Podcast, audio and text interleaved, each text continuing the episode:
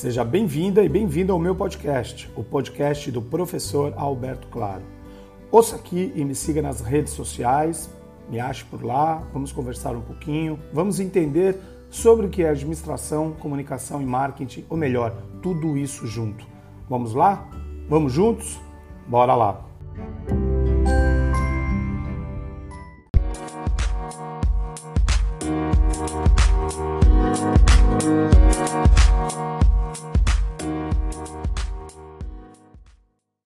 No episódio de hoje eu falo sobre geração de leads e também sobre LGPD para proteger os seus dados e os dados dos seus clientes.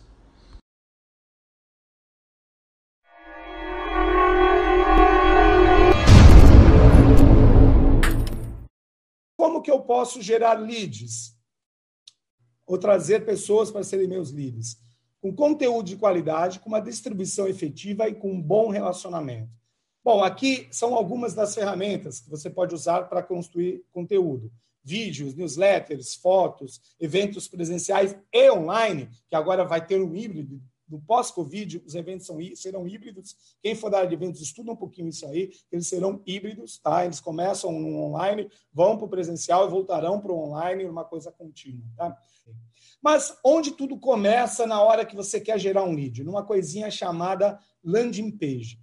É, vocês hoje preencheram um cadastro, por exemplo, alguns de vocês, para ter um link para se inscrever aqui na nossa conversa.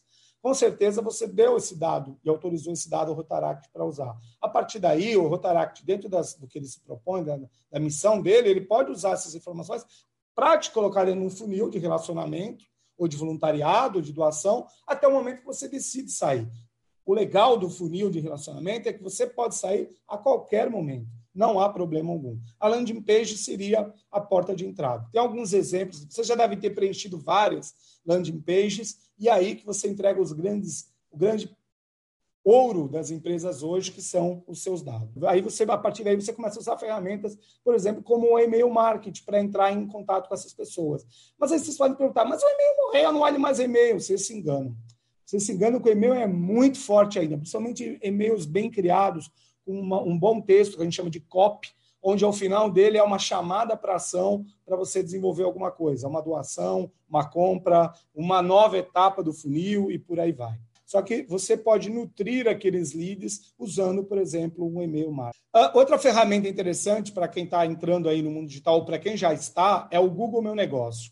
Vai lá, joga no Google, Google Meu Negócio, para vocês começarem a ver se a empresa de vocês está lá destacado e tudo mais, e comece a entender as ferramentas de SEO, que é o SEO, em português, que é a Search Engine Optimization. Ou seja, eu consigo optimizar todas as minhas informações na internet para que no Google, nas buscas do Google, as pessoas consigam achar com mais facilidade a minha marca e o meu negócio e a minha atividade.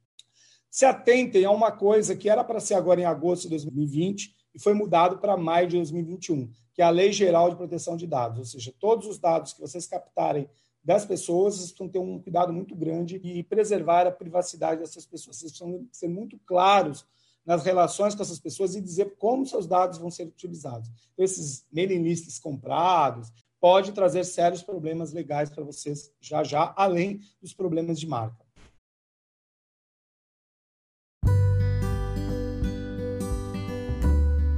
Espero que tenha aproveitado esse podcast de hoje.